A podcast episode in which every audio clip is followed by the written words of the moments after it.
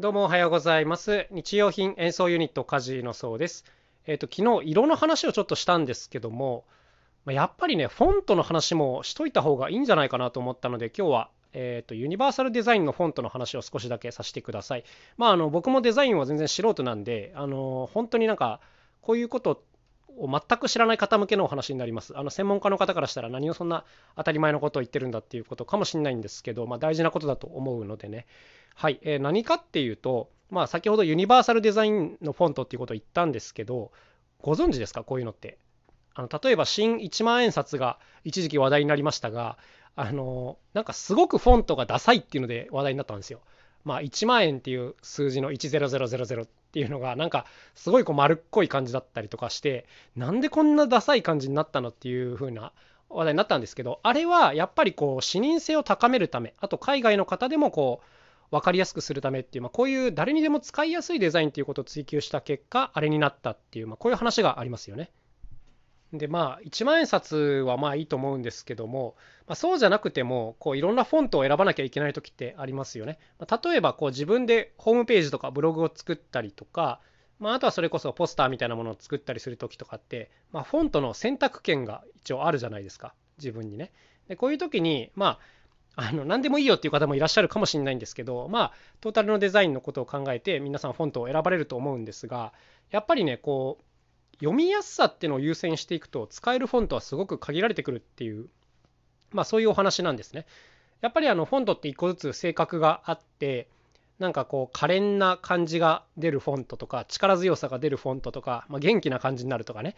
あのいろんな性格のフォントがありますけどもやっぱり読みやすいフォントには特定のこう傾向があるっていうことです。で、まあ、今僕とある記事を読みながら言ってるんですけどもなんかあのまあ基本的にはやっぱり細いものより太いフォントの方がいい、まあ、ゴシック体の方がいいっていうことですね。これはあの視力が弱い人からするともう当然なんですけども例えば僕なんかも結構目が悪いんで分かるんですが少し遠くの看板とかがやっぱね字が細いと単純に見えないんですよね。はい、であの太めの方が明らかに視認性が上がってでこれってもうまさに交通標識とかだったらねあの事故に関わってくる、まあ、大事な部分なんで読み間違えられては困るわけですから、まあ、当然こう読みやすいフォントが選ばれるわけですけども基本的にはこう明朝体とかよりもゴシック体の方がいいっていうことですね。はい、あとはねなんか刺激っていう言葉も一つ覚えておくといいかもしれないですね。はい、あの視覚過敏っていう方がいらっしゃって、まあ、こういう方にとっては、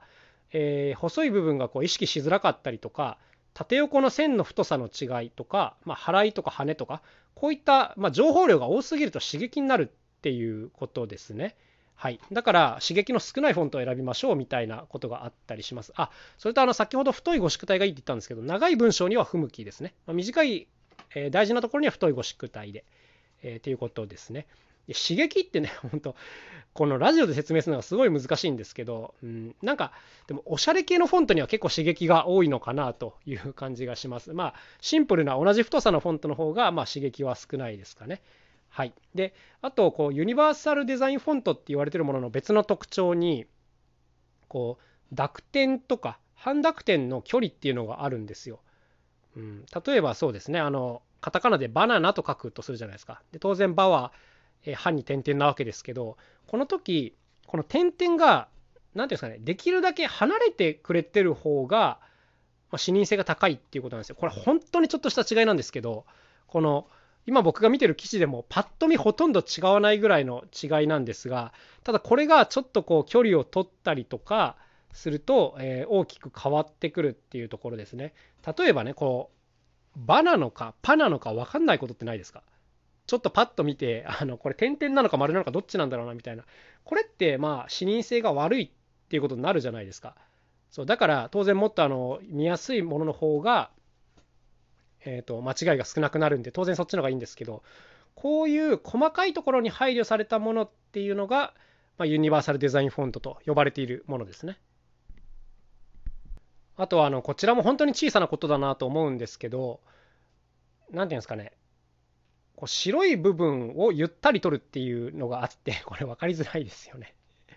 あの例えばね C っていう字を思い浮かべてください。あのアルファベットの C ねあの目の検査でも出てくる C です。あれってこう右側に隙間が空いてるじゃないですか。で、まあ、普通のフォントだとえー、ま、C っていう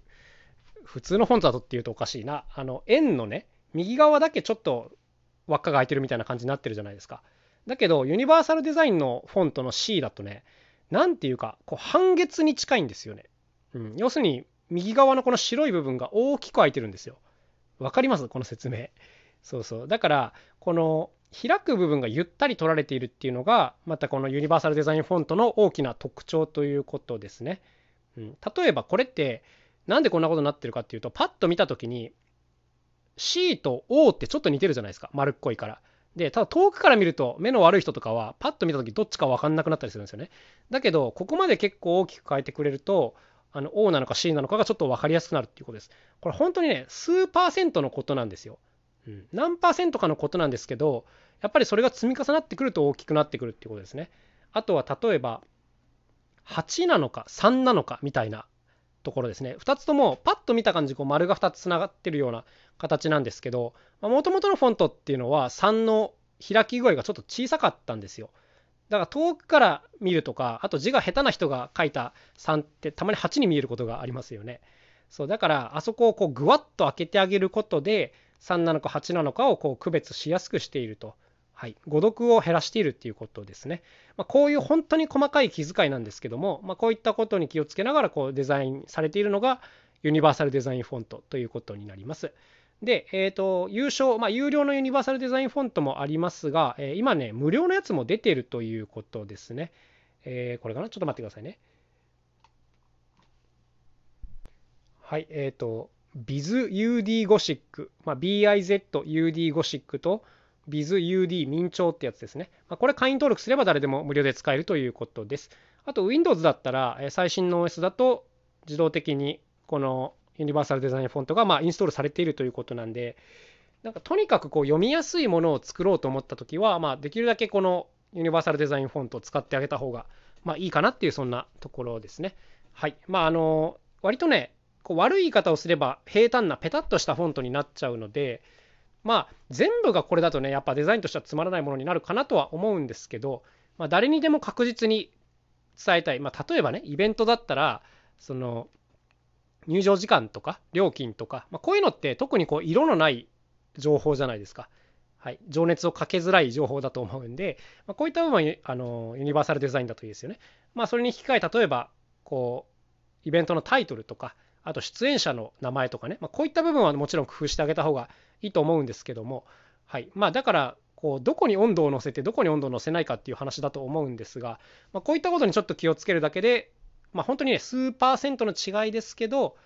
積み重ねがまあ大きくなってくるかなっていうこんなところですね。あとはあの自分の話なんですけど、まあ、僕もあのホームページとかをよく作ったりするので、えー、とこういうのを書くときに当然このフォントとかね文字の色とか文字の大きさとかっていうのをかなり気にしています。えー、とパソコンで作ってるんですけど、まあ、当然この見る人はスマホの人が多いのでスマホで見返してみてあのちゃんとこうパッと見た時に読みづらくないかっていうのはねめちゃくちゃ気をつけていますこれは。うん、なんかおしゃれな字って細かったりするんでパソコンだといいんだけどスマホだとちょっと小さくなって見えづらいなっていうことはもうめちゃくちゃあるあるなんで必ずこの両方でしかもいろんなデバイスでチェックしないといけない。僕は結構大きなスマホを使ってるんですけど、まあ、小さなスマホを使ってる人に見てもらってあのどう感じるかっていうのを正直に聞いたりとかね。もちろん自分で見ることもありますし。なんかこの辺ってあの当たり前に完成されすぎてて個人で作るまで気づかないことが多いんですよ。例えばあの SNS とかってちゃんとこういうのが作られてるんであの何にも違和感を感じないんですけど個人でね自分で何かを作ったりするとあのなんか何かがおかしくてとても気持ち悪く感じるみたいなことはめっちゃよくあるんでなんかでもそういうのってこういうどんなフォントを使ってるのかとかねあのちょっとした色の濃さとか、はい、あの行間の大きさとかあのこういうので、まあ、全体の印象ってめちゃくちゃ変わってくるのでね、はい、あの研究する価値はあるんじゃないかなと思います。まあ、あのプロになれとはもちろん言いませんがうんなんか知識として知っとくだけで。これってあの数十分から1時間ぐらい勉強すればで、あの誰でも結構身につくことだと思うので、まあ、こういう細かい配慮ができるのが結構大事なんじゃないかな。もう無意識レベルでできるのが大事なんじゃないかなと思っているそんな次第でございます。ということで今日のお話はこの辺で終わりにしたいと思います。それではまた明日お会いしましょう。さようなら。カジノそうでした。